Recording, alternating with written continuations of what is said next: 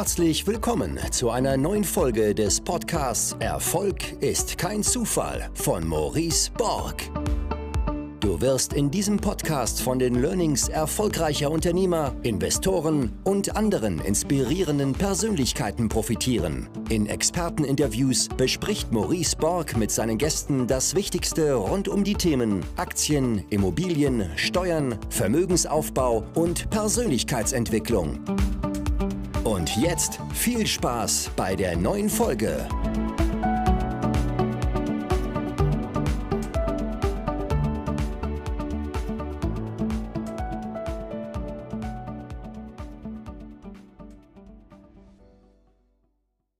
So, herzlich willkommen zu einer neuen Folge des Podcasts Erfolg ist kein Zufall.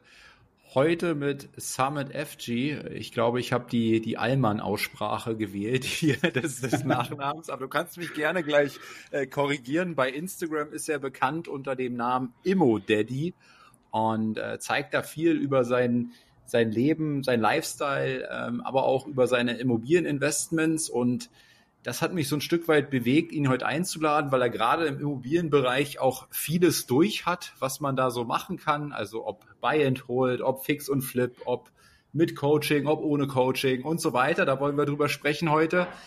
Und äh, das Spannende an ihm fand ich auch, äh, dass ja, dass er es im Grunde von unten in Anführungszeichen gepackt hat äh, hin zum Millionär. Also er ist, äh, er war, er war auf der Hauptschule er war dann irgendwann über zehn Jahre auch als Schichtarbeiter unterwegs und irgendwann kam dann der Knall, wo er gesagt hat, das reicht mir alles hier nicht, Jungs. Äh, ich muss mehr, ich will mehr vom Leben haben. Ähm, und ist dann auch weiter, ähm, hat irgendwann Vertrieb aufgebaut mit, ich glaube, heute roundabout 100 äh, Vertrieblern. Also auch darüber werden wir sprechen. Verkauf ist ja ein Stück weit auch mein Thema. Da interessieren, mir, äh, interessieren mich auch brennend so seine seine wichtigsten Learnings und ja, ziemlich lange Einleitung mal wieder. Erstmal herzlich willkommen, Summit. Ja, vielen, vielen Dank für die Einladung, Maurice. Ähm, das mit FGIL, das passt schon. Ne? Wird eigentlich FGIL ausgesprochen bei uns äh, in der Türkei, aber FGIL passt schon. Die Allmann-Version ist völlig in Ordnung. genau. Ja, ich freue mich auf jeden Fall äh, über unsere Themen, über die wir heute sprechen werden. Genau, cool, dass es so kurzfristig geklappt hat. Auch wenn ich ein bisschen müde bin, weil gestern Nacht um eins so eine Heizung ausgefallen, eins meiner Mehrfamilienhäuser, die hatten kein warmes Wasser mehr. Und da habe ich echt äh, selbst Hand angelegt und habe das Ding wieder zum Laufen gebracht. wow, okay. Ja, das ist ja so das, was mich immer äh, ziemlich abgefuckt hat beim Thema Immobilien. Ähm, ist gar nicht, ob du das weißt. Ich habe mal äh, fünf Wohnungen besitze ich privat ähm, in Berlin und Hamburg und hier eine bei Berlin ähm, aber inzwischen mehr als 60 Einheiten äh, in der GmbH. Aber in der GmbH habe ich Geschäftspartner, die das operative Geschäft machen. Da kümmere ich mich quasi nur noch als ähm, als, als Kapitalgeber drum. Ja, da habe ich genau einen Termin im Monat, wo ich mir die Zahlen anhöre und das war's. Dafür bin ich sehr dankbar, weil mich genau das immer enorm abgefuckt hat. Ja, ich habe zwei linke Hände. Ähm, wenn ich da einen Anruf bekomme, du Maurice, meine Heizung ist kaputt, dann bleibt mir auch nichts anderes übrig, als einen Handwerker anzurufen und wenn der Handwerker die repariert und zwei Tage ist, ist später ist die wieder kaputt, dann äh, dann drehe ich am Rad, ja, und das äh, das macht mir immer wieder ähm, Kopfschmerzen. Ähm, deswegen bin ich ganz froh, da raus zu sein. Aber lass uns mal erstmal noch eine, eine Runde zurück in deinem Leben, ja, ähm, ähm, ähm gar nicht, gar nicht, äh, gar nicht dahin. Da kommen wir auch noch an. Ähm, Sehr gerne. Mich, mich interessiert mal so deine Anfänge, ne? Also gerade wenn wir sagen so vom Schichtarbeiter zum Millionär. Bist du in, in Deutschland geboren? Ähm, wie bist du aufgewachsen? Und äh, Hauptschulabschluss habe ich auch schon erwähnt. Warum da nicht mehr? Also wie waren da so deine Anfänge? Ähm, ja, sehr gerne. Dann erzähle ich euch einfach mal ein bisschen, äh, wie das Ganze überhaupt äh, gestartet ist bei mir. Also wie du schon gesagt hast, ähm, ich habe nur einen Hauptschulabschluss äh, gemacht ähm, weil ich damals einfach gar keinen Bock auf Schule hatte. Also nicht, weil ich es nicht konnte oder nicht, ich hatte einfach keinen Bock. Ne? Bin wirklich, äh, in, also ich bin in Mainz aufgewachsen, ich bin in Mainz auch geboren und äh, bin da wirklich in einer Gegend groß geworden. Ähm, also Ghetto wäre jetzt vielleicht ein bisschen übertrieben, aber ich sag mal in der ähm, ja der finanziell schwachen äh, Region, ne? viele, viele Hartz-IV-Familien und Co. Unter anderem haben wir auch dazugehört. Ne? Ich selber habe äh, zwei schwerbehinderte Eltern, ähm, gehabt und musste immer irgendwie gucken, dass ich arbeite, dass ich irgendwie Geld verdiene, um mir eben ähm, mein erstes Fahrrad zu kaufen, ne, meinen ersten Roller zu kaufen, wie auch immer. Ähm, meine Eltern haben immer versucht, mir alles zu ermöglichen. Es war aber finanziell einfach nicht immer machbar, so dass ich dann zumindest immer einen Teil dazu beitragen musste, wenn ich irgendwas Cooles haben wollte. Ähm, so ist das Ganze losgegangen. Also das heißt, ich musste immer irgendwie machen. Ne? Mit zwölf Jahren angefangen, Zeitung auszutragen, mit 13, 14 irgendwie einen ähm, CD-Brenner zusammengespart, habe dann angefangen, da irgendwie, ich weiß gar nicht, ob ich das hier sagen darf, aber illegal Musik äh, gedownloadet und habe die dann auf CD gepackt, irgendwie 18 Lieder und habe die dann in der Schule verkloppt, ja, um damit da ein paar Euros reinkommen. Und es ging dann eben immer so weiter, dadurch, dass ich halt immer im Zugzwang war, ich muss irgendwie Geld verdienen, um mir eben auch äh, tolle Nike-Schuhe zu kaufen, wie es die Kumpels dann eben haben, äh, war ich halt permanent irgendwie am Tun. Ne? Und hatte, wie gesagt, schulisch gar nicht so das Interesse oder mir war gar nicht bewusst, dass äh, wenn man die Schule irgendwie cool abschließt, dass man später irgendwie mehr Geld verdienen kann oder so. Dieses viel Geld verdienen äh, war nie Thema bei mir. Ähm, ich habe immer nur geguckt, dass man irgendwie über die Runden kommt. Und das kam erst sehr, sehr, sehr, sehr spät, die, dieser Gedanke, ähm, dass man ja was tun muss, um einfach äh, gutes Geld zu verdienen. Wie gesagt, die Hauptschule dann irgendwie beim im zweiten Anlauf äh, fertig gemacht oder nicht mal beim ersten Anlauf. Ne, die sechste Klasse hat mir so gut gefallen, dass ich sie gleich wiederholt habe. Und äh, das ging dann, hat sich so irgendwie durchs halbe Leben gezogen. Immer so dieses, ich mache mal so das Minimum von allem, was ich immer tun muss. Ne? Und habe dann eine Lehre da hinten dran gehängt, eine Maschinenschlosserausbildung, quasi so eine Maschinenführerausbildung. Ähm, das war auch so ein überbetriebliches Thema, ne? weil das, äh, ich sag mal, das Arbeitsamt hat nicht locker gelassen gesagt, hey, du musst jetzt irgendwas tun, du bist jung, ne? Und haben mich dann quasi so zwangsläufig in so eine Ausbildung gesteckt, wo ich gar keinen Bock drauf hatte. Ähm, aber die wiederum habe ich sehr gut abgeschlossen, weil ich einfach Spaß an diesem Handwerklichen äh, hatte, ne? Das war ja, wie gesagt, so eine, so eine klassische Maschinenschlosserausbildung, die habe ich dann äh, erfolgreich beendet, auch mit einem sehr, sehr guten Abschluss. Bin dann in einer ähm, Papierfabrik gelandet. Die, da hatte ich einen festen, also einen, also einen Vertrag bekommen. Ähm, der war erstmal befristet, vier Jahre. Da habe ich quasi so als Maschinenschlosser, Maschinenführer so die Maschinen bedient und repariert. Also man kann sich vorstellen, das sind so diese, so diese Papierhandtücher, die wir da hergestellt haben, ne, in einem großen Unternehmen. Und habe dann einfach firmenintern mich da ein bisschen weitergebildet und ähm, alles mitgenommen, was man eben mitnehmen kann und war relativ schnell in der Führungsposition auch aufgestiegen in dieser Firma, ähm, war dann quasi so eine Art Teamleiter, Produktionsleiter, hatte auf einmal äh, Mitarbeiterverantwortung und da bin ich erst so richtig reingewachsen in dieses Thema äh, Mitarbeiter führen und äh, so ein bisschen auch, also Unternehmertum ist das falsche Wort, einfach, einfach dieses Thema führen, ne? einfach irgendwie äh, mit den Geschäftsführern zusammenarbeiten etc. pp, mit den Vorgesetzten und äh, Meetings führen und solche Sachen war halt nie Thema früher gewesen, irgendwie in der Hauptschule, in der Ausbildung. Und ähm, das war ganz cool, dass ich das gemacht habe. Habe natürlich hab Schicht gearbeitet, viele, viele Jahre. Also in Summe waren es insgesamt zehn Jahre Schichtarbeit in dieser Firma. Und ähm, ich habe ganz gutes Geld verdient. Also durch die Schichtarbeit, ne, durch die Schichtzulagen, Nachtschicht etc. pp. Ähm, war das ganz nett. Ne? Da haben wir uns irgendwo zwischen sag mal, dreieinhalb und vier netto bewegt, was natürlich für die Bonität ganz nett war. Ne?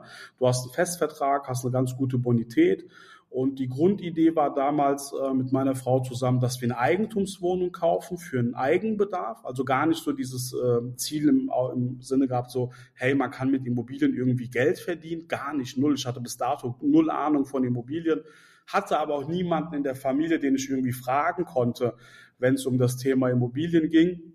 Weil, wie gesagt, alles äh, irgendwie Arbeiterfamilie gewesen. Gut, meine Eltern eher weniger. Die sind immer irgendwie über die Runden gekommen, so. Ähm, ich hatte, wie gesagt, niemanden. Und wir haben lange, lange gesucht, keine passende Eigentumswohnung gefunden, bis irgendwann mal mein Schwiegervater um die Ecke kam und hat gesagt, hey, ich kenne hier ein befreundetes Pärchen, ähm, die verkaufen ihr Haus. So, und Haus wollte ich eigentlich gar nicht, weil ich einfach so diesen hohen Kostenberg äh, im Kopf hatte. Hey, was ist, wenn die Heizung kaputt geht? Hey, was ist, wenn das Dach kaputt geht?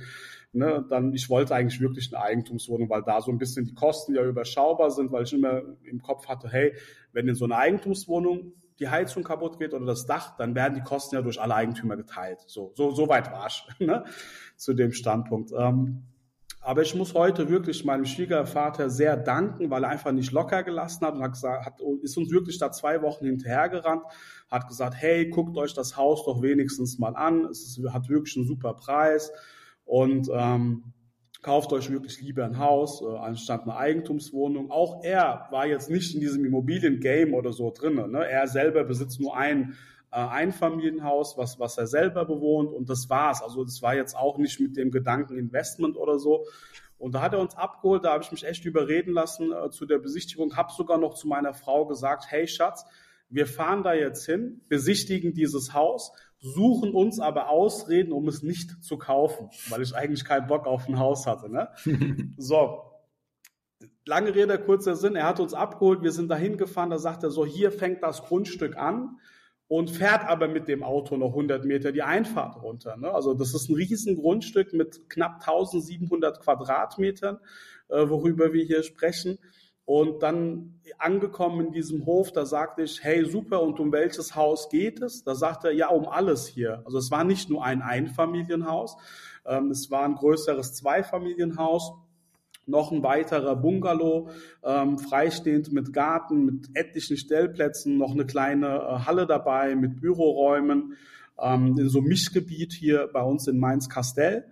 Und da habe ich gesagt, wow, okay, also eigentlich wollte ich ja nur eine Eigentumswohnung kaufen und äh, er bietet mir hier irgendwie so halb Kastell an und äh, da dachte ich mir nur so, okay, was kostet denn sowas? Ne? Da habe ich gesagt, habe ich ihn gefragt, hey, was, was soll das denn kosten? Das ist doch viel zu groß, viel zu übertrieben. Da sagte er, hey, das Ding kostet 290.000 Euro komplett. Und jetzt mal zehn Jahre zurück, das ist zehn Jahre her, dieses Thema. Ne? Ähm, damals haben Eigentumswohnungen bei uns hier in der Region Mainz-Wiesbaden, eine anständige mit drei und vier Zimmer, schon bereits fast 300.000 Euro gekostet. Also das war ein extremes Schnäppchen. Ne? Dann habe ich ihn gefragt, ja, aber wie kann das denn sein, dass die das jetzt für knapp 300.000 hergeben? ähm, obwohl Eigentumswohnungen in dieser Preisrange äh, liegen. Da sagt er, du, die stehen kurz vor der Privatinsolvenz.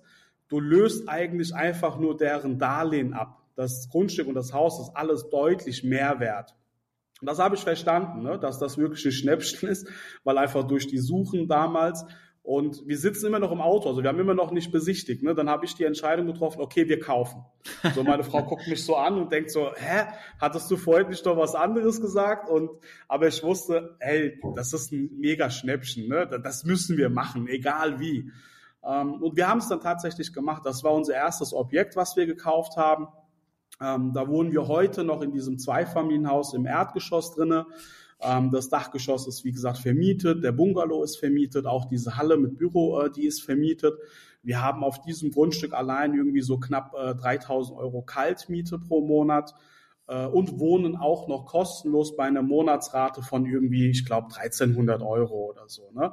Und das, das war so der Start in die Immobilienwelt. Ne? Also heute ist das Grundstück circa, ähm, würde ich schätzen, 1,3 bis 1,4 Millionen Euro wert.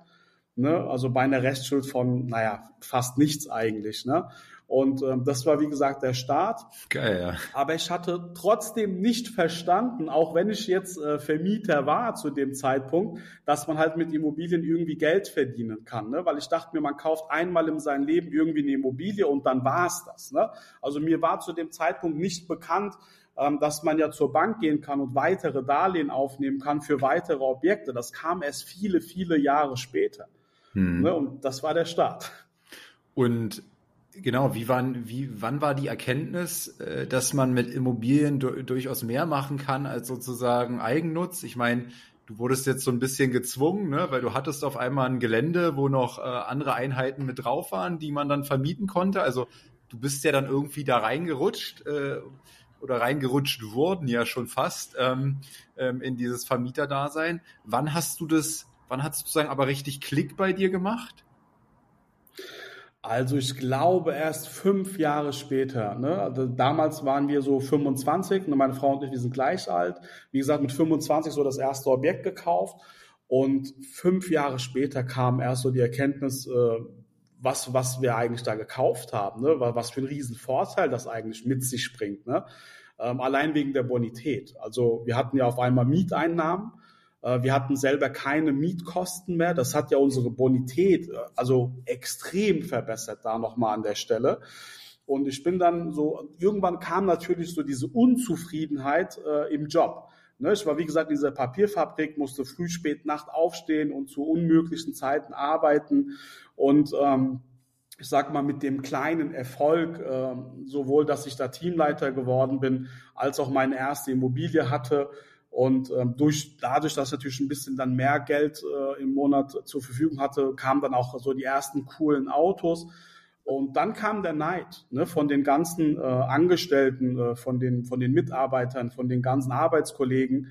Ähm, die waren extrem neidisch einfach. Ne? Hey, wie kann es sein, dass er jetzt irgendwie hier mit, keine Ahnung, 26, 27 ein AMG fährt, ähm, ein Riesenobjekt hat, etc. pp. Und dann kam bei mir so ein bisschen die Unzufriedenheit. Du gehst eigentlich in diese Firma, aber keiner hat irgendwie Bock auf dich. Äh, eher umgekehrt, die reden den ganzen Tag über dich. Ne? Da gab es dann immer so Momente, ähm, ich bin dann irgendwie so in, in, so einen Raum reingekommen, da sitzen so 15 Leute und auf einmal ist es komplett still. So, du weißt genau, alle haben gerade über dich geredet. So, ne? Und das war leider sehr, sehr oft der Fall. Und so, so musste ich einfach für mich die Entscheidung treffen, okay, ähm, du musst hier raus. Egal wie. Ne? Und damals kam äh, auch ein Kumpel zu mir, auf mich äh, zu und hat gesagt, hey, guck mal, ich bin ja hier seit ein paar Jahren in der Finanzdienstleistungsbranche unterwegs. Ähm, wäre das auch nicht äh, was für dich? Ne? Kennt man ja so, Strukturvertrieb, Finanzdienstleistungsbranche. da wurde ich dann quasi dafür so ein bisschen geworben. Aber ich war offen für das Thema, weil ja diese Unzufriedenheit im, äh, im Job äh, dann einfach da war. Und habe mir das angeschaut ähm, Fand es auch cool, habe so meine ersten Abschlüsse relativ schnell äh, generiert in der Finanzdienstleistungsbranche. Ne? Wir haben damals so ähm, gut angefangen mit Kfz-Versicherungen ne? und das war so ein bisschen der Türöffner. Dann haben wir dann da ähm, Berufsunfähigkeitsversicherung etc. pp. verkauft und ich habe dann einfach gemerkt, ey krass, mit wenigen Gesprächen, mit wenigen Terminen kann man so viel Geld verdienen wie im Hauptjob, obwohl man dafür den ganzen Monat Schicht arbeiten muss. Ne? Und da habe ich gesagt, das ist geil, das will ich in Zukunft machen. Ähm, hast du natürlich so ein bisschen Bedenken äh, gleich aus dem Job raus. Ne? Du hast eine Frau und das erste Kind war dann auch schon auf der Welt. Und äh, man hat man hat so ein bisschen so diese, diese Bedenken gehabt oder ich, äh, ich brauchte einfach diese Sicherheit vom vom vom Job. Ne? Wenn du krank bist, kommt Geld. Wenn du Urlaub bist, kommt eben Geld. Und ich war einfach noch nicht so weit, dass ich sagen konnte, okay, ich gehe jetzt voll in die Selbstständigkeit irgendwie rein habe das einige Jahre noch parallel laufen lassen, das Thema Finanzdienstleistungen, Versicherungen. Ähm, ja, dann, das war natürlich so ein klassischer Strukturvertrieb. Da habe ich auch Strukturvertrieb als solches kennengelernt, habe da eine kleine Vertriebsmannschaft aufgebaut und ähm, die Leute haben auch wieder aufgehört, ne? wie das so im Strukturvertrieb ist. Es kommen viele, es gehen auch viele aber deren Kunden bleiben dann am Ende des Tages, die man irgendwo mitbetreuen muss, so als Strukturkopf. Ne? Und das war so ein Thema, da hatte ich keinen Bock. Ich hatte keinen Bock, diese Kunden von meinen Ex-Vertriebspartnern zu betreuen, weil ich bis dato mit denen nichts zu tun hatte. Ich kenne die nicht, ich habe noch nie mit denen gesprochen. Und dann rufen da irgendwelche wildfremden Leute an und sagen, hey, äh, keine Ahnung, meine Schuhe wurden gerade vor der Tür geklaut, was machen wir jetzt? Meine ne, keine Ahnung, mein Herd ist kaputt gegangen oder so ein Blödsinn und dachte mir so, ach du Scheiße, so, ne, darauf habe ich ja gar keinen Bock. Also ich fand Strukturvertrieb ultra geil, aber nicht mit dem Produkt Versicherung. So dass ich dann einfach ähm, auf der Suche war nach was Neuem im Bereich Strukturvertrieb, aber nicht eben Versicherungen. Und dann kam ganz schnell das Thema äh, Immobilien, weil dann habe ich jemanden kennengelernt, der Strukturvertrieb gemacht hat im Bereich Immobilien, also sprich Immobilie als Kapitalanlage. Das waren dann, ähm, der hat dann für verschiedene Bauträger sowohl Neubauobjekte, Wohnungen vertrieben, als auch einfach so diese Aufteilergeschichten. Und das fand ich super interessant und hatte ja, wie gesagt, meine Immobilie, hatte mich ja bis dato so ein bisschen reingefuchst in das Thema Immobilie. Und dann habe ich auch da angefangen, dann einfach Leute zu beraten. Und äh, mir ist es sehr einfach ähm, gefallen, einfach diese Leute dann auch eben abzuschließen, denen eine Immobilie zu verkaufen weil ich habe Folgendes gemacht. Ich habe mein Handy rausgeholt, habe äh, Online-Banking eingeschaltet und habe gesagt, ey, guck mal, wie geil das ist, Vermieter zu sein. Ne, und habe denen einfach meine Mieteinnahmen gezeigt. und äh, das hat sehr gut funktioniert, ja. Weil dann hatten die Leute dann auf einmal so große Augen und wollten das eben auch. Die wollten auch Vermieter sein. Ne? und ähm, das ist ja aber mit vielen Sachen im, im Vertrieb so. Wenn du das einfach vorlebst und äh, das auch selber nutzt, äh, diese Produkte oder in dem Fall die Immobilie, ähm, dann ist man ja auch einfach authentischer. Ne? Viele Kollegen hatten echt Themen damit, eine Immobilie als Kapitalanlage zu verkaufen, weil die Kunden ja gefragt haben, und wie viele Immobilien hast du? Und die hatten keine. Ne, und das war natürlich irgendwo blöd, weil der Kunde dann gesagt hat, ja, aber du vertreibst das Zeug, hast aber selber keine Immobilie, warum eigentlich nicht? Ne? Dann mussten die dann Ausreden erfinden, ja, hm, bonitätstechnisch, selbstständig und so weiter. Ne? Ähm, ich wünschte, ich hätte deine Bonität, lieber Kunde und so weiter. Dann kamen sie eben mit so Argumenten um die Ecke. Bei manchen hat es funktioniert, bei vielen eben nicht. Und für mich hat sehr gut funktioniert. Ne? Ich habe äh, viele, viele Kunden äh, gehabt, die letztendlich bei mir gekauft haben, die auch immer wieder bei mir gekauft haben. Teilweise waren das drei, vier, fünf Immobilien im Jahr, äh, wo so ein Kunde bei mir gekauft hat. Habe da halt äh, sehr schnell sehr große Strukturen aufgebaut. Also wie gesagt, in der Spitze hatte ich irgendwann mal über 100 Vertriebspartner, die für mich deutschlandweit eben auch diese Kapitalanlageimmobilien vertrieben haben. Und das war eigentlich der Moment, so fünf Jahre oder sechs Jahre nachdem ich mein erstes Objekt gekauft habe, wo ich verstanden habe, wie Immobilie eigentlich funktioniert, weil wir dann angefangen haben, das Zeug zu vertreiben und einfach dem Kunden vorgerechnet haben, hey, guck mal, das ist deine Rendite und die Immobilie funktioniert eben so und so. Und da habe ich das eben auch als selber gelernt, obwohl ich schon fünf Jahre Vermieter war. War eigentlich total verrückt, ne? Und ja, und, und sag so mal ganz, kam das Thema. ganz kurz dazu noch, ähm, ähm, deine Begeisterung für Strukturvertrieb, ähm, erst eben mit Versicherungen, da hast du gesagt, naja, Versicherungen, das Produkt fandst dann irgendwie nicht so, so, so wirklich cool, ähm, gerade wegen, äh, wegen der Kundenbetreuung im Anschluss, wenn da irgendwelche Schäden dann sind und sich darum dann auch zu kümmern, das fandst nicht so gut, aber Strukturvertrieb fandst du gut. Und dann hast du weiter Strukturvertrieb gebau, ähm, ähm, gemacht mit Immobilien und ähm, hast da auch große Strukturen auf, ähm, aufgebaut. Jetzt hat nicht jeder wahrscheinlich hier ähm, im Podcast, der den Podcast hört, äh, so wirklich Plan, was überhaupt Strukturvertrieb ist. Ich glaube, jeder hat den Begriff schon mal gefühlt gehört. Ähm, ähm, gefühlt hat er auch nicht ein besonders gutes Image aber du bist total begeistert. Kannst du mal erklären, was Strukturvertrieb überhaupt ist und was dich da so begeistert an dieser Vertriebsform? Ja, sehr gerne. Ähm, ich habe das halt sehr früh erkannt, ähm, dass das einfach Sinn macht, weil ähm, als ich ja so ein bisschen Einzelkämpfer war, habe ich ja Kunden zum Termin letztendlich eingeladen und dann konnte ich mir so am Tag ähm, vielleicht vier Termine legen, einen fünften Termin legen. Ne? Und dann konnte ich auch nicht mehr. Ne? Irgendwann war die Stimme dann weg, wenn du den ganzen Tag redest und redest und redest und Kunden berätst. Ähm, sag mal, wenn wir echt sportlich unterwegs waren, dann konnte ich vielleicht fünf Kundentermine am Tag wahrnehmen. So, da hatte ich den, den einen oder anderen Kumpel, der gesagt hat, hey, ich finde das eigentlich cool, was du da so machst. Kann ich das auch machen? Ich habe gesagt, hey, ich glaube schon. Ne? Wir haben da irgendwie so ein System, wo man irgendwie Leute da reinbringen kann, die dann eben genau das machen, was ich eben auch mache. Äh, Wäre es dann quasi in der Struktur unter mir. Das ist ja nichts anderes wie, du hast einen, der eine Firma gründet, dann gibt es einen Geschäftsführer, dann gibt es da irgendwie so einen Manager-Typ und dann gibt es dann irgendwie so die Teamleiter etc. pp. Das ist ja nichts anderes wie in der freien Marktwirtschaft. Ähm, wenn jemand ein Unternehmen aufbaut. Und genauso ist es ja mit dem Strukturvertrieb eben auch. Ne? Es gibt einfach die Company, die vertreibt Versicherungen in dem Fall. Ähm, dann gibt es so verschiedene Büros und Büroleiter und du bist dann quasi so ein Außendienstmitarbeiter und kannst halt in dem Fall einfach weitere Außendienstmitarbeiter empfehlen, die auch in diesem Büro starten. Und weil du diese Leute eben empfohlen hast, wirst du prozentual an deren Umsätzen beteiligt. Das ist nichts anderes. Das, das ist quasi Strukturvertrieb. Ne? Wie du schon sagst, wird oft mit äh, irgendwelchen negativen ähm, Geschichten verbunden. Ich meine, gab natürlich super, super viele schwarze Schafe in dieser Branche. Ähm, die irgendeinen Mist verkauft haben, wo keine anständigen Produkte dahinter herstanden, ne? so, so viele so Scams etc. pp. gab es ja haufenweise die letzten Jahre oder schon immer, seit es eigentlich Strukturvertrieb gibt. Ne? Und äh, daher kommen mir dann auch so Wörter wie Schneeballsystem, Pyramidensystem und so weiter. Ne? Aber das sind ja wiederum äh, Systeme, die machen zwar auch irgendwo Struktur, aber die haben kein geiles Produkt. Ne, wenn man sich dann mal so anschaut, äh, Tupperware zum Beispiel, ist ja auch Strukturvertrieb. Ne? Ich kenne so viele Mädels, die irgendwie Tupperware vertreiben, die irgendwelche Tupperpartys und so machen. Und äh, das ist ja nichts Negatives. Ähm, ne? Die tun was dafür, die laden Leute ein, empfehlen ein Produkt und bekommen dafür Geld. Und das ist Strukturvertrieb. Ne? Man kann es natürlich irgendwo positiv für sich sehen, sowas selber nutzen. Ähm, oder eben natürlich wie viele andere es einfach negativ sehen und sagen, hey, du verdienst ja damit nur Geld, aber hey, jede Company äh, ne, bringt ja irgendein Produkt auf den Markt, um damit Geld zu verdienen. Ne? Mhm. Genau.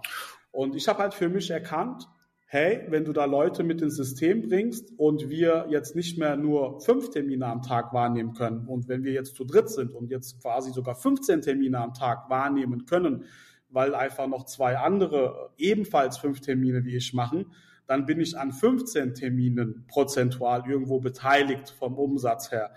Und da gab es dann auch den Moment, da war ich in Türkei im Urlaub gewesen, am Strand und ähm, da schreibt ein Vertriebsmitarbeiter von mir, hey, ich habe gerade drei Verträge verkauft und äh, habe mir das mal so ein bisschen hochgerechnet, dachte ich mir so, ey, voll geil, du hast gerade irgendwie 1200 Euro verdient, weil ein Partner von dir in Deutschland fleißig war und hat gerade drei Verträge geschrieben und du hast an diesen Verträgen einfach mitverdient, ja. Und da dachte ich mir, mega geil, das muss man riesengroß machen, das Thema, ne? damit man eben nicht nur von einem Partner mitverdient, sondern von vielen, vielen hundert Partnern mitverdient. Und ähm, das, das fand ich immer cool. Einfach zu führen, ne? nicht immer selber. Also ich verkaufe unheimlich gerne noch selbst. Ähm, das ist ja auch immer so dieses Führen durch Vorbild. Aber ich finde es halt auch unheimlich geil, einfach Leute zu motivieren, äh, Leuten was beizubringen und die dann einfach diesen Verkaufserfolg haben. Ne? Genau. Ja, spannend. Da kann ich mich auch ähm, gut so an meine ersten Momente erinnern, wo ich im Urlaub war und ähm, dann kamen irgendwie Verträge bei mir rein. So, ich kann den Moment gut nachempfinden und man so ähm, dann verstanden hat, ey krass, ich habe jetzt so viel verdient, äh, während ich hier auf dieser Liege am Strand liege, ähm, wie der ganze Urlaub gekostet hat oder so. Ja, das, das, genau. das, das, äh, äh, das, das kenne ich gut, das Gefühl. Das fand ich, das hat mich dann auch immer noch, noch viel stärker ähm, motiviert, das äh, alles äh, da noch mehr Gas zu geben ne, auf dem Thema. Und ja, wie du sagst, ich sehe das, sehe das ähnlich. Ne? Ich glaube, es ist äh, ein, ein, ein, nur logisches ähm, ähm, Modell. Ne? Das wird in der, in der Wirtschaft auch so gestaltet in Unternehmen. Ne? Und äh, warum nicht auch im Vertrieb? Ne? Also Network Marketing läuft ja auch so letztendlich, ähm, ist auch ein Strukturvertrieb.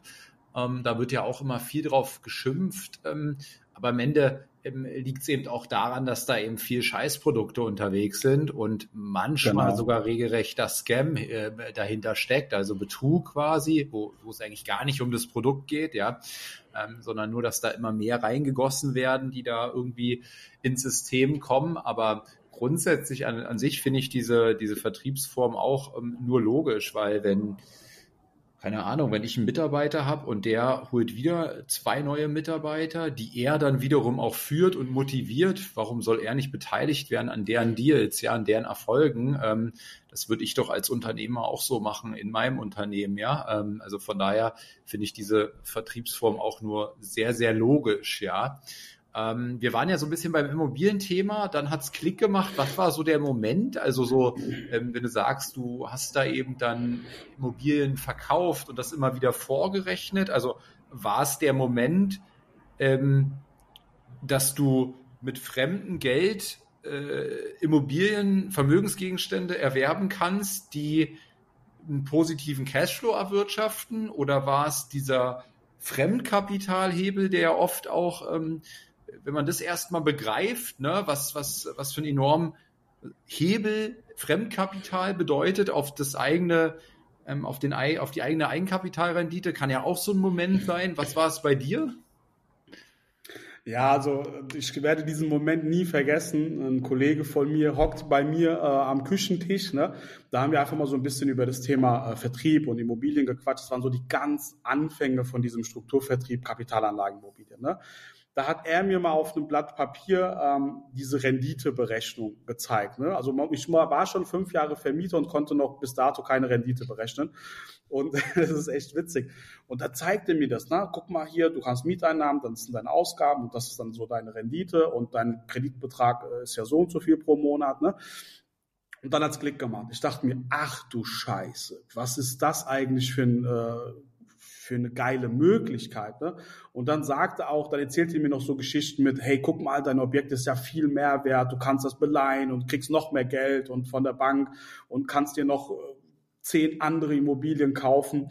Und ich dachte mir so, ist das echt möglich, was er da alles sagt? So, ne? Und dann habe ich mich so ein bisschen so äh, mehr in das Thema Immobilien reingefuchst und so die ersten Bücher dann äh, gelesen und gekauft über das Thema Immobilien und allgemein Mindset und Unternehmertum. Ich glaube, mein erstes Buch in der Richtung war so dieses äh, Rich Dad Poor Dad ne? von Robert Kiyosaki. Es war so mein erstes Buch überhaupt in diesem Thema Unternehmertum. Das hat mich so weggehauen, wirklich. Ich konnte tagelang nicht schlafen, ne? als er mir dann, wie gesagt, diese Renditeberechnung und dann hat es einfach gerattert im Kopf, dachte ich mir so, boah, was hast du eigentlich für geile Möglichkeiten, ne? Und habe dann auch relativ schnell, äh, nachdem ich dieses Gespräch mit einem Kumpel hatte und so die ersten Bücher gelesen habe, einen Termin mit meiner Bank gemacht und habe einfach gefragt, hey Leute, ähm, ist das echt möglich, äh, weitere Immobilien zu kaufen? Und ich sage, ja, ja, klar. Und ne, haben so ein bisschen so meine Bonität mal so hoch und runter gerechnet, meine Haushaltsrechnung und sagten, ja, ja, gar kein Problem. Also ne, das nächste Objekt kann ruhig 5, 6, 700.000 Euro kosten. Wir würden das finanzieren. Dann bin ich auf die Suche gegangen. Dann bin ich, ähm, habe ich wirklich meinen Hauptjob äh, extrem vernachlässigt. Ich war eigentlich in der Nachtschicht nur noch auf Immo-Scout unterwegs und über Kleinanzeigen und habe einfach nach Immobilien geschaut und so. Ne? Und äh, habe dann angefangen, selber zu kaufen. Ne? So, ich war dann quasi Vermittler für das Thema Kapitalanlagenimmobilien und habe halt auch diese eben selber gekauft ähm, überall hier im Rhein-Main-Gebiet äh, eingekauft, eine einzelne Wohnung. Dann kam irgendwann das erste Mehrfamilienhaus und das nächste Mehrfamilienhaus. Ähm, ja, und das ist immer mehr und mehr gewachsen.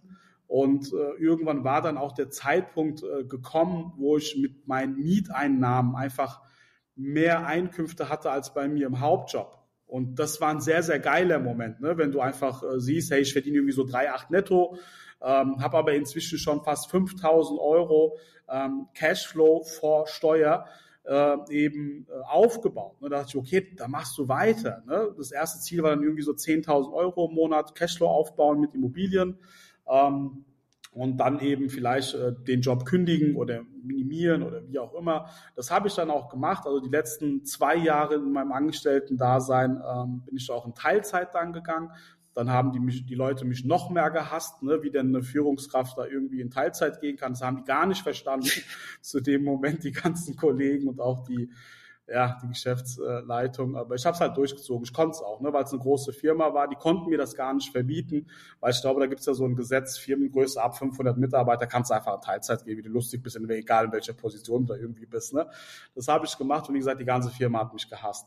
Und ähm, so haben wir das echt nach und nach aufgebaut. Ne? Mit jeder Wohnung, mit jedem Mehrfamilienhaus kam da einfach mehr Cashflow rein.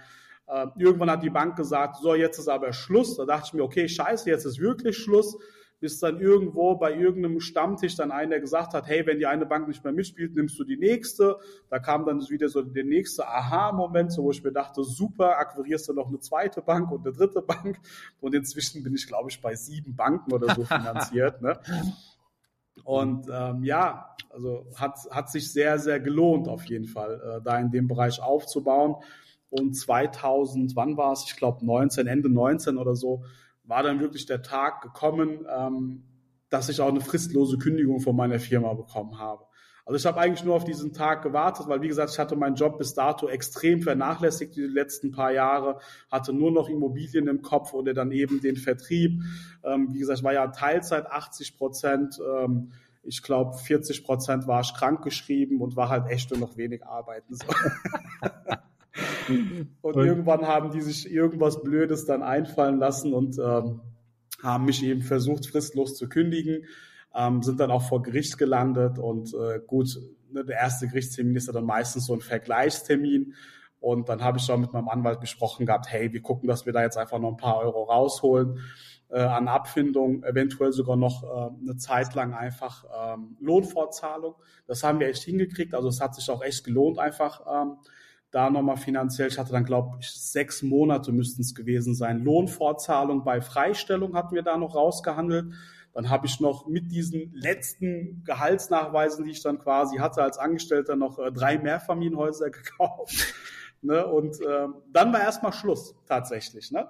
Weil dann war erstmal bonitätstechnisch, äh, war natürlich ähm, der, der Hauptjob weg Ne, dann gab es dann eben nur noch die Einkünfte aus äh, Provisionen, Vermittlungen etc. pp. Ähm, gut, dann haben wir uns noch so ein paar Geschichten einfallen lassen, ne, beim Kumpel dann anstellen lassen etc. pp, damit einfach die Bonität da nochmal so ein bisschen äh, aufrechterhalten wird und haben dann einfach da weiter eingekauft, wie blöd, ne? ja. ja. Und ähm, war das eine Kurve, die jetzt immer nach oben ging oder hast du auch mal wieder verkauft? Äh, ist, ist derzeit dein Immobilienbestand ähm, ähm, dein, dein, dein Peak oder äh, hast du, bist du mal wieder runter und wie viel hast du jetzt, wie viele Immobilien?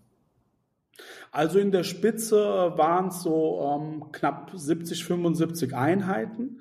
Äh, bin da jetzt wieder so ein bisschen runter, weil ich sage mal, die letzten zwei, drei Jahre ist ja einiges passiert. Ne? Ob das jetzt das Thema Corona war, ob das jetzt der Krieg war, die gestiegenen Zinsen, Inflation und Co. Ähm, da macht man sich natürlich Gedanken. Ne? Ähm, ich bin ja dann auch, also man muss auch dazu sagen, ich hatte kurz bevor ich quasi gekündigt bin oder gekündigt wurde, wie auch immer, ähm, hatte ich ja mal einen Fix- und Flip-Deal auch gemacht. Ne? Das war eher so Zufall ähm, weil ich hatte ein Zweifamilienhaus gekauft, auch wieder für, mit dem Gedanken äh, Bestand, ähm, hatte das saniert und dann kam ein Kollege um die Ecke und meinte, hey, das Haus ist eigentlich super, das würde sich perfekt eignen, so für dieses Thema ähm, Kurzzeitvermietung an Monteure, weil das äh, eben neun Zimmer hatte und vier Bäder und war wirklich perfekt für so einen Zweck geeignet. Und er hat mir halt ein sehr, sehr geiles Angebot gemacht, was ich an der Stelle nicht ablehnen konnte und hatte dann äh, durch Zufall mein erstes Objekt quasi geflippt und habe äh, einen sechsstelligen äh, Gewinn erwirtschaftet mit diesem Objekt. Und ähm, das hat mich natürlich auch so ein bisschen zum Nachdenken gebracht äh, mit dem Thema Buy and Hold und eben Immobilienhandel, Fix und Flip, weil bis dato hatte ich ja immer Wohnungen gekauft oder Mehrfamilienhäuser, die irgendwie so ein paar hundert Euro Cashflow abgeworfen haben. Ne? Und dieser Cashflow, der war ja dann auch oft schnell weg, wenn, wenn man dann wieder eine Wohnung renovieren musste oder dann war man Heizung kaputt. Ne? Ist es ja immer irgendwas in so einem Immobilienbestand, weil ich habe ja keinen Neubau gekauft, sondern habe äh, eben ältere Objekte gekauft, ähm, die eben entwickelt äh, werden müssen. Und ähm, das hat immer Geld gekostet. Das heißt, am Ende des Tages war von diesem Cashflow gar nicht mehr so viel über, wenn man eben ständig reinvestiert hat. So, und äh, bei diesem Fix- und Flip-Deal war es dann halt so, ich habe da äh, ein paar Wochen Arbeit und Zeit äh, reingesteckt und auch Geld, habe aber das Vielfache in kürzester Zeit wieder zurückbekommen. Ne? Also wie gesagt, wir sprechen hier von einem, ähm, ja, einem guten sechsstelligen Gewinn ähm, vor Steuer. Und dann habe ich mir das mal hochgerechnet. Wie lange musst du eigentlich ein Objekt vermieten, um einfach mal sechsstellig auf dem Konto zu haben. Und das ist eine verdammt lange Zeit und da darf auch in der Zeit nichts schief laufen etc. pp. Und dann bin ich zum Entschluss gekommen, ey, eigentlich Bestandsaufbau ähm, ist zwar langfristig cool, aber wenn ich doch kurzfristig jetzt ständig Objekte handeln kann und immer wieder diese sechsstelligen Gewinne einfahre, komme ich doch viel schneller an mein Ziel. Und das Ziel war es ja eigentlich immer, ähm, finanziell unabhängig zu sein, ähm, nicht mehr für irgendjemanden arbeiten gehen zu müssen, etc. pp. Und da dachte ich mir, okay, wenn du da so irgendwie so fünf Deals machst und irgendwie 600.000, 700.000 Euro auf dem Konto hast, schnell, dann ist das doch viel geiler. Ja, dann habe ich damals, äh, 2019 war es dann auch aufgehört mit dem Thema Bestandsaufbau und habe nur noch geflippt. Ne? Und dann habe ich auch das ein oder andere Objekt auch wieder verkauft um einfach ähm, da wieder ähm, ja ein bisschen liquide zu sein, ähm, eben um Startkapital zu haben für dieses Thema Fix und Flip. Habe mich da von einigen Mehrfamilienhäusern dann auch in kürzester Zeit wieder getrennt ähm, und habe von 2019 bis heute eigentlich nur noch geflippt. Oder ich habe Mehrfamilienhäuser gekauft, die dann aufgeteilt wurden ähm, und dann eben auch in den Vertrieb gegangen sind und wir die einzelnen Wohnungen verkauft haben, eigene Projekte eben. Ne? Und ähm, ich muss sagen, ich hätte viel früher anfangen müssen mit dem Handel. Ne, weil ich bin ja dann auch irgendwann ins Coaching äh, zum Oliver Fischer, äh, war früher immer so ein Coaching-Gegner auch gewesen, ne, habe gesagt, ach, Coaching braucht kein Mensch, ne, da guckst du ein bisschen YouTube und da gibt es dann kostenlose Tipps und so. Ähm, wurde aber eines Besseren belehrt, weil ich einfach super viele Kollegen, die ich auf den Stammtischen kennengelernt habe, eben in verschiedenen Coachings war und einfach gesehen habe, was die in kürzester Zeit aufgebaut haben ne? und was die dann eben für geile Tipps und Tricks hatten und ähm, wie gesagt, da habe ich lange, lange über, mit Olli einfach über das Thema gesprochen, äh, Bestandsaufbau, Fix und Flip, macht, was macht da einfach mehr Sinn? in dem Bereich und sind eigentlich beide zu dem Entschluss gekommen, ey, schnell kurze, also diese schnellen Handelsgeschichten, einfach da massiv äh, Kapital aufbauen, um dann einfach da viel, viel schneller zu wachsen. Und äh, du wirst ja, wenn du das richtig anständig betreibst, dieses Thema Fix und Flip, äh, ganz schnell auch äh, Millionär. Ne? Jetzt ja nicht Vermögensmillionär, weil du einen Bestand hast oder so, das Thema hatten wir ja schon, aber du wirst halt wirklich auf dem Konto auch Millionär. Ne? Und das, das war super spannend. Äh, du hast das Scheiße auf Buy and Hold, das ist komplett für den Arsch. Dann, das, das dauert ja 30 Jahre, bis ich das Geld auf dem Konto habe, irgendwann mal. Ne? Und habe, wie gesagt, einiges verkauft, bin jetzt aktuell bei paar 30 Einheiten oder so. Davon will ich jetzt auch noch mal die Hälfte verkaufen. Das sind gerade so ältere Mehrfamilienhäuser wo ich immer sage, so tickende Zeitbomben. Ne? Das, da sind über 20 Jahre alte Heizungen drin, die sind nicht gedämmt, weder Dach noch Fassade. Und äh, du siehst ja, was gerade bei uns in der Politik so ein bisschen abgeht und jeden Tag wird da irgend so ein komisches Gesetz verabschiedet. Und äh, ich mache mir da Gedanken. Weil was ist, wenn ich irgendwie in ein paar Jahren alle meine älteren Mehrfamilienhäuser irgendwie sanieren muss, ne, irgendwie mit PV, mit Wärmepumpe, mit äh, also so energetische, energetische Sanierung oder so. Ne? Ähm, das würde unheimlich viel Geld kosten und gerade jetzt bei den gestiegenen äh, ja, Zinsen macht das einfach keinen Sinn, da Modernisierungsdarlehen aufzunehmen, um eben den Bestand zu sanieren. Früher wäre das kein Thema gewesen. Deswegen trenne ich mich jetzt einfach von älteren Mehrfamilienhäusern, wo ich sag mal in den nächsten 10, 15 Jahren äh, eventuell noch einiges investiert werden müsste und betreibe weiterhin einfach das Thema Fix und Flip, weil das finde ich super spannend. Ne? Du hast dann einfach immer eine Projektlaufzeit, äh, ziehst das Ding durch, hast das Geld auf dem Konto und fertig. So, ne? Finde ich viel, viel geiler. Hm. Ja, spannend. Äh, jetzt gibt's ja noch, ja noch den anderen Punkt. Ich meine, wenn du sagst, äh, klar, so Buy and Hold und man, man hält die Dinger und hat überall bei so einer Wohnung, was weiß ich jetzt, 150 Euro Cashflow positiv im Monat ähm, und meinetwegen, man hat jetzt auch schon eine gewisse Instandhaltung damit einkalkuliert, also so dass die halbwegs sicher ist, diese 150 Euro plus, ne? Dann ist man irgendwie im Jahr bei 1800 Euro. Ähm, jetzt darf man ja sicherlich auch immer die Tilgung nicht ganz vergessen beim Vermögensaufbau, ne? Also der, der Mieter tilgt ja dann quasi auch, die ist ja auch schon in der Cashflow-Berechnung mit drinne. Also da wird ja auch noch was aufgebaut und da habe ich letztens auch im, im, einen Post gesehen, auch bei, bei Instagram von einem Immobilieninvestor. Das fand ich schon auch sehr inspirierend. Der hatte irgendwie, ich glaube, auch so 70, 70 Einheiten in der Drehe. Der hatte alleine monatliche Tilgung von 11.900 Euro, ähm, die sozusagen seine Mieter für ihn tilgen. Ähm, und wenn du das so siehst, der braucht natürlich keine ähm, Vorsorge für die Rente mehr betreiben, weil das so tun seine Mieter. Ne? 11.900 Euro äh, werden quasi seine Verbindlichkeiten Monat für Monat getilgt von den Mietern. Also wenn dein Ziel sozusagen ist, Altersvorsorge zu betreiben und nicht im Jetzt davon zu leben, von dem Immobilien, dann ist das, denke ich, schon durchaus ein, ähm, ähm, auch ein spannender Move, äh, das auf die Art und Weise zu machen.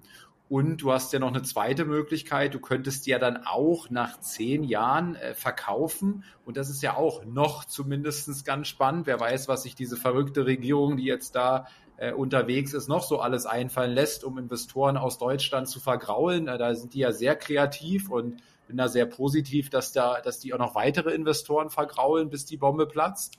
Ähm, aber ähm, das ist ja dann auch noch eine, ein spannender Zeitpunkt. Also nach zehn Jahren, ne, du hast zwar zehn Jahre nur diesen, ich sag mal, diesen Pipi, äh, diesen Pipi-Cashflow positiv da mitgenommen, brauchtest es vielleicht aber auch gar nicht, weil du hauptberuflich deiner Passion nachgehst und ähm, angenommen, du hast was gefunden, was dich erfüllt, ja, ähm, und verkaufst dann nach zehn Jahren und nimmst dann eben auch einiges wieder äh, mit vom vom Teller, aber dann natürlich auch noch steuerfrei. Und das ist schon auch geil, so wie mit deinem Haus, was du erzählt hast, ne? dein erstes Haus, was du gekauft hast, wenn man sich das mal überlegt, da weiß ich 1,3, 1,4 Millionen jetzt an, an Zeitwert bei dem Objekt abbezahlt, ist der Kredit schon fast. Du würdest das Ding jetzt verkaufen und der Gewinn ist steuerfrei, ja. Also bist du als Schichtarbeiter mal 1,3 Millionen ähm, ähm, ähm, zusammengespart hättest, ja, äh, also da wäre deine dein, dein, dein, dein Alter wäre da dreistellig gewesen, ja. also äh, das stimmt. Quasi quasi unmöglich, ne? Und mit nur einer einzigen Immobilie ähm, war das möglich, dieses Vermögen zu schaffen. Ne? Und das finde ich immer sehr inspirierend Und das wäre ja auch nicht mit Buy and Hold in der Nummer möglich gewesen. Ne? Du hättest die war gekauft, hast die meinetwegen auch krass unter Wert gekauft, hast dir erzählt, die 90, ne? Aber dann hättest du vielleicht für damals, ich habe keine Ahnung, 450 oder so bekommen oder 500 oder wie auch immer, ja. Ähm, ja. Aber durch dieses Buy and Hold hast du da eben jetzt auch so einen so einen Vermögensgegenstand mit, mit 1,3 Millionen in der Bewertung oder 1,4. Ne? Also das ist ja auch nochmal so ein, so ein spannender Vergleich. Aber ja, ich finde das, ich finde der Gedanke von Fix and Flip ähm, schon auch enorm sexy, aber da mal die Frage, ich habe jetzt viel gehört, dass es die letzten Jahre natürlich auch extremst einfach war, Fix und Flip, weil der Markt sozusagen jeden Fehler wettgemacht hat. Also du hättest zu teuer einkaufen können. Irgendwie, wenn dein Projekt auf sechs Monate angesetzt war, dann war das Ganze schon wieder ausgeglichen, weil sechs Monate später war gefühlt jede Immobilie schon wieder zehn Prozent mehr wert. Ne? Also wenn du zehn Prozent zu teuer eingekauft hast, war, war das wieder aufgeholt, dieser Effekt. Dann hast du Fehler gemacht bei der Renovierung. Du hast meinetwegen so, zu viel ausgegeben. Auch das hat der Markt wieder wettgemacht. Ne? Ähm, ich glaube, jetzt ist diese Zeit so ein Stück weit vorbei. Wie siehst du das? Ja, 100% bei dir. Also nochmal, um das Thema äh, abzuschließen, Buy and Hold. Das war jetzt kein Hate gegen die ganzen Buy and Holder oder so. Ne? Also nach wie vor habe ich ja Immobilienbestand und ich finde auch Immobilienbestand super spannend, wenn es die richtigen Immobilien sind. Ne? Mhm. Wenn das jetzt nicht so alte, tickende Zeitbomben sind, wo du irgendwann mal sechsstellige Beträge investieren musst, ähm, ist das eine super Sache. Ne? Also ich würde, also es ist ja auch nicht so, dass ich sage, ich mache nie wieder Buy and Hold. Nur aktuell habe ich einfach den Fokus auf massivem Aufbau von Cash. Und dann werden die natürlich wieder reinvestiert einfach in anständige Buy-and-Hold-Objekte, ne? neuere Baujahre, die schon oder energetisch saniert sind, einfach, so dass man dann auch wirklich die nächsten 20, 30 Jahre seine Ruhe hat. Ne? Und das würde ich auch nach wie vor jedem empfehlen. Ähm, das eben parallel zu machen oder einfach allein schon, wenn man an die äh, Kinder und etc. pp. denkt. Ne? Es gibt ja nichts Geileres, wenn die Kinder irgendwann mal ähm, großen Immobilienbestand erben und dann eben nicht Schicht arbeiten müssen und eben studieren können, wo sie wollen, wie sie wollen, weil einfach, sag mal, das Finanzielle einfach schon geklärt ist. Ne? Ultra wichtig. Ähm, wie gesagt, es gibt ja viele Strategien, viele für, äh, Wege führen nach Rom letztendlich. Ne? Für mich ist halt einfach die Strategie, ähm, jetzt nicht Fokus Riesenbestandsaufbau mit irgendwelchen Schrottobjekten, äh, so wie es leider viele, viele machen und irgendwann meiner Meinung nach auf die Fresse fliegen werden, sondern äh, wirklich weniger kaufen, anständige Immobilien kaufen. Und aber gerade jetzt, wenn du ja anständige Buy-and-Hold-Objekte kaufen willst, brauchst du ja ordentlich Cash weil die Zeiten, sag mal, von 100 und 110 Prozent Finanzierung, die sind ja vorbei. Ne? Das heißt, du musst ja jetzt irgendwie Geld äh, irgendwie aufbauen anderweitig, damit du eben Buy and Hold betreiben kannst. Ne? Genau, so viel zum Thema Buy and Hold. Jetzt nochmal zu deiner Frage wegen dem äh, Fix und Flip, ob das heute noch so möglich ist. Ähm, ich flippe heute immer noch und viele meiner äh, Kollegen machen das auch.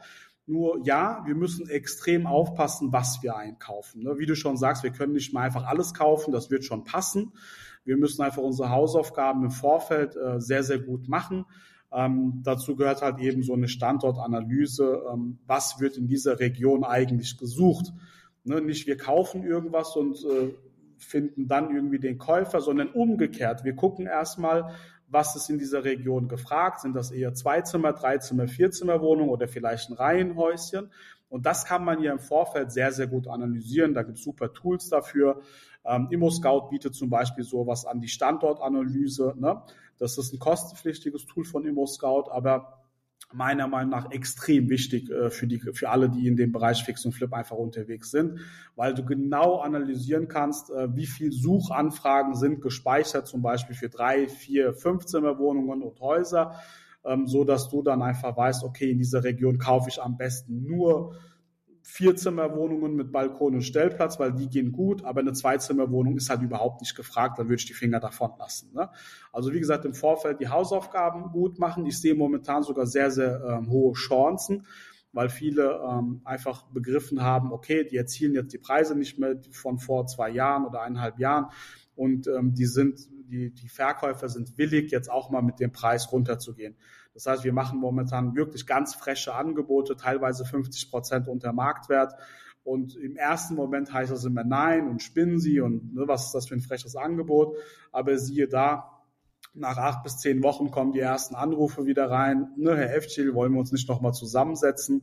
Also Ihr Angebot war zwar ein bisschen frech, aber ne, vielleicht können wir nochmal sprechen. Da weiß ich schon, es läuft in die richtige Richtung. Ne? Ich sehe Riesenchancen momentan. Aber man muss aufpassen, eben was man kauft. Ne? Und im Vorfeld einfach anständig seine Hausaufgaben machen. Und dann ist äh, das Thema Fix und Flip nach wie vor super spannend. Und ich finde es jetzt sogar noch einfacher, weil einfach ganz, ganz viel Konkurrenz weg ist vom Markt. Man kann sich jetzt sogar die Zeit nehmen, um eben richtig ähm, das Objekt auch zu prüfen, äh, zu analysieren, eventuell sogar mal eine Fake-Anzeige schalten im Vorfeld, bevor man überhaupt kauft. Ist denn genug Nachfrage da ähm, für so ein Objekt? Ne? Ähm, das machen wir zum Beispiel bei uns in so einem kleinen Kreis jeder hat irgendwie coole äh, Bilder von gestagten Wohnungen etc. pp. Dann wird halt eben mal so eine Fake-Anzeige hochgeladen auf ImmoScout, um einfach zu schauen, ey, hey, kriege ich das Ding überhaupt weg, wenn es denn dann fertig ist und wir dann auch einen höheren Preis haben. Ne? Und so hat man einen sehr, sehr guten Indikator, dass auch dieser Fix und Flip funktionieren wird. Mhm. Genau. Und sag mal, welche Form von Immobilieninvestments hast du jetzt für dich durch? Was hast du da alles jetzt ausprobiert? Ähm, ausprobiert, klassisch Buy and Hold, das Thema Fix und Flip. Ähm, Aufteilerprojekte, sprich Mehrfamilienhaus gekauft, Teilungserklärung durchgeführt, die einzelnen Wohnungen weiterverkauft. Ähm, bin auch in, in, im Bereich Kurzzeitvermietung unterwegs seit Anfang des Jahres. Also ich hatte schon damals äh, hier und da mal eine kleine Monteursunterkunft oder so oder mal eine kleine ähm, WG für Studenten oder so. Also sowas hatten wir schon immer mal so ein Portfolio.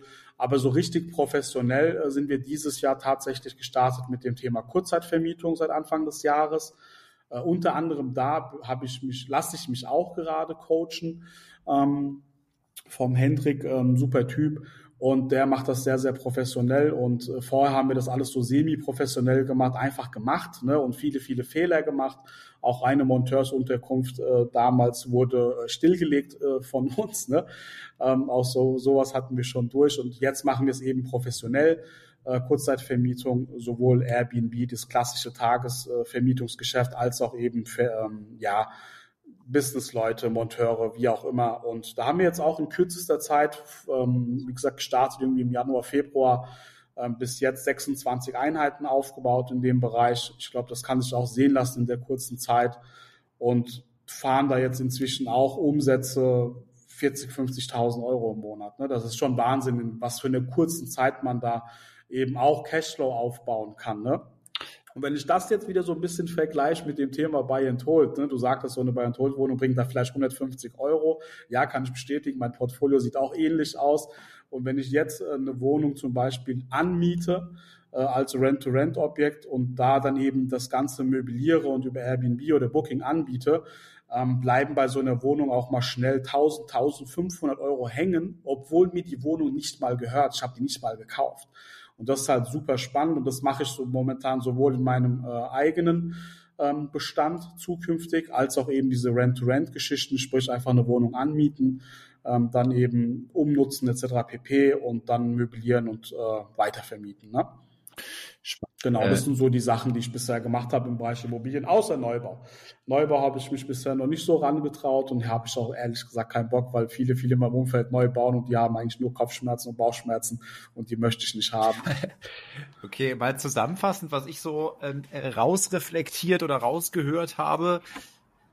Nummer eins, ähm, Buy and Hold ist nicht das geeignete Mittel, um äh, finanzielle Freiheit möglichst schnell zu erreichen. Ähm, da gibt es bessere Dinge im, im, im Bereich der Immobilien. Für dich äh, in jedem Fall Fix und Flip und äh, für dich eben auch Rent to Rent. Also ähm, ähm, nicht die Dinge zu kaufen, sondern Wohnungen zu mieten, um sie dann wieder zu vermieten, weil da entstehen auch ganz andere, ganz andere Renditen, ganz andere Aufpreise und da kann man ja auch rechnen, ne, wenn du sagst 1000, 1500 Euro pro Wohnung, naja, da brauche ich ja gar nicht so viele, ähm, um äh, genau. finanziell ähm, auf guten Füßen zu stehen, wenn ich jetzt nicht exorbitant hohe Ausgaben habe. Ja, das kann sich ja jeder dann selber ähm, ausrechnen, was er da braucht. Ähm, dann zweites Learning von dir, schon aufpassen in der aktuellen Situation, was man im Bestand hat. Ähm, ähm, Thema Alter der Immobilie, Thema Zustand der Immobilie, was da alles für Sanierungskosten, gerade im Hinblick auf energetischen Sanierung in der Zukunft noch kommen kann. Also da hast du so einen so einen Risikoblick zumindest gerade drauf. Ähm, Richtig. Und ähm, ansonsten, was man ja auch sehr stark bei dir sieht, eben ja, man muss halt auch machen, ne? also du hast halt schon auch begonnen ohne viel Wissen und bist halt zumindest schnell losgelaufen, ne? Hast dieses erste Haus gekauft, auch ohne viel Wissen ähm, und dann dann dich halt über einen immer stärker werdenden Pain, äh, Schmerz in deinem Leben äh, in Bezug auf deine Arbeit zwangsläufig in neue Themen eingearbeitet. Ne? Also auch mal die Augen aufzuhaben, nach links und zu rechts zu schauen und zu gucken, okay, was gibt's da noch? Äh, nicht gleich ablehnend zu sein, Vertrieb kann ich nicht, will ich nicht, äh, was auch immer, sondern sich das mal anzuhören, da mal loszulaufen, dann bist du in dieser Versicherungsschiene losgelaufen, ähm, hast dann wieder Learnings gemacht im Sinne von, naja, ähm, Vertrieb äh, fühlt sich für mich schon cool an, aber ich möchte schon auch andere Produkte haben, ähm, hast dann neue Produkte gesehen, also ähm, das fand ich schon, schon, schon sehr inspirierend. Dann hatte ich noch eine Frage mir im Vorfeld aufgeschrieben, weil die finde ich spannend, die interessiert mich immer so ein bisschen bei den Menschen. Du, wenn man dir folgt, äh, dann zeigst du schon einen, ich sag mal, einen extravaganten Lebensstil. Ne? Also du hast irgendwie ähm, einen G63 AMG, der wird wahrscheinlich roundabout 250.000 Euro kosten irgendwie. Ähm, du kannst mich gerne gleich korrigieren, aber irgend sowas in der Drehe wird der liegen. Ähm, weiß ich nicht, Luxusuhren, äh, äh, tolle Urlaube, äh, Boot etc., ne, was du da präsentierst. Ähm, warum machst du das? Ähm, die Frage wird mir tatsächlich sehr, sehr oft gestellt, warum machst du das? Und äh, man bekommt ja auch immer viel so Hate ab, so Hate-Kommentare und so. Ne? Ähm, das gehört so ein bisschen leider dazu. Ähm, ich kann damit sehr, sehr gut umgehen inzwischen. Warum mache ich das? Äh, einfach aus dem Vertriebsgedanken heraus. Ne? Weil gerade damals, als ich so extrem in diesem Strukturvertrieb einfach äh, unterwegs war, äh, musste man ja immer gucken, dass man neue Vertriebspartner einfach irgendwo findet und ähm, wie findet man den Vertriebspartner am einfachsten? Meiner Meinung nach, wenn man einfach einen gewissen Lifestyle vorlebt und den Leuten einfach zeigt, dass das, was man gerade macht, einfach sehr, sehr gut funktioniert, finanziell gesehen. Ne? Und viele Leute möchten ja eben im Vertrieb starten, um einfach Geld zu verdienen. Ja? Und äh, wenn man dann einfach äh, zeigt, was möglich ist mit so einem Vertrieb, ja, ob das jetzt ähm, der erste AMG damals war äh, C63 oder so. Ne? Ich habe sowas immer äh, gern gezeigt, weil ich einfach ähm, gesehen habe, was da für ein krasses Feedback kommt. Hey, mega, wie hast du das geschafft? Und ne, ich würde das auch gerne machen und kann ich irgendwie auch bei dir im, im Vertrieb starten und so weiter. Also man holt natürlich extrem viele junge Menschen mit sowas einfach ab. Und ich habe einfach für mich ähm, festgestellt, dieses Lifestyle zeigen auf Social Media, ähm, ist ein sehr, sehr krasses Marketing-Tool. Ne? Also man kann ja extrem in, auf verschiedenste Arten Marketing machen, man kann Ads schalten, ich suche einen Vertriebspartner etc. pp. Das funktioniert mit Sicherheit auch. Aber für mich funktioniert einfach dieses Lifestyle zeigen richtig, richtig gut. Ich bekomme täglich Anfragen von irgendwelchen äh, jungen Leuten, auch nicht nur junge Leute, auch teilweise irgendwelche äh, Leute, die ein bisschen älter sind, schon mitten im Leben stehen, einfach eine neue Herausforderung suchen, sagen, hey, ich habe jetzt irgendwie 30 Jahre dies und jenes gemacht, ich habe jetzt doch nochmal Bock, irgendwie Vertrieb zu machen. Auch die melden sich einfach bei mir, weil die ja eben sehen, dass ich kein Schwätzer bin, ne, dass ich einfach äh, diesen Erfolg habe weil ich sage immer, man kann vieles faken. Ne? Man kann sich irgendwie vor so ein Ferrari in Dubai stellen und sagen, hier komm in meine Gruppe und keine Ahnung, und nie wieder sieht jemand dieses Auto oder so. Ne? Und ähm, wenn man das, das ist halt für einen Arsch. Und das würde ich auch keinem empfehlen, da einfach so diese, diese, diese Fake-Welt zu schaffen auf Instagram, sondern das auch wirklich nur zeigen, wenn man es auch wirklich hat. Ne, weil äh, vieles kann man faken. Wie gesagt, ob das jetzt äh, eine Uhr ist, äh, ob das jetzt das Auto ist, wie auch immer. Aber so ein G63 zum Beispiel faken schwierig, ne? auch wenn du den liest, das kostet ein Vermögen, ja, und ja, das Auto kostet irgendwie so um die 200.000 Euro, das passt, und ähm, oder so eine schwarze American Express, also ich, ich kenne selber nur ganz, ganz wenige Leute, die die haben, und ähm, als ich damals äh, erfahren habe, was so die Voraussetzung eigentlich für so eine Karte ist, dachte ich mir so, boah, krass, schaffe ich niemals. So, ne? Und hatte einfach so das falsche Mindset. Und inzwischen äh, stelle ich, stell ich mir halt immer die Frage, wenn ich irgendwas Cooles haben will, okay, was muss ich tun, um dieses Ziel eben zu erreichen? Ne? Und dann ge gebe ich halt eben Vollgas und mach und tu und hey, ich habe inzwischen so eine blöde schwarze Amex so, ne? Und ähm, das sind so Sachen und die zeige ich dann auch gerne, weil das einfach ein Erfolgserlebnis ist und das auch ganz viele Leute einfach motiviert. Ne, ich komm, bekomme extrem viele Nachrichten äh, von meinen Followern aus der Community. Hey, ich find's geil, was du da machst. Ich liebe deinen Lifestyle. Du bist ein Riesenvorbild und äh, ich find's einfach mega, dass durch das Tun einfach viele, viele Leute sich dadurch motiviert fühlen und auch einfach diesen Weg einschlagen. Und es haben inzwischen auch echt viele, viele gemacht, die irgendwie auch im Angestelltenverhältnis waren, die mit mir gemeinsam gearbeitet haben, dann ähm, durch mich äh, dann eben gekündigt haben und jetzt einfach richtig gutes Geld verdienen im Vertrieb. Und das sind so Momente, wo ich sage, hey, mega geil, ne, dass, das, dass das funktioniert hat. Nicht nur für mich, sondern dass ich auch mein Wissen einfach weitergeben kann und dass das auch eben bei anderen funktioniert hat. Ne? Und deswegen, also die, ich bin ein super bodenständiger Typ. Ich gehe auch am liebsten irgendwie Döner essen, statt irgendwie bei Nussretten goldenes Steak oder so. Ne?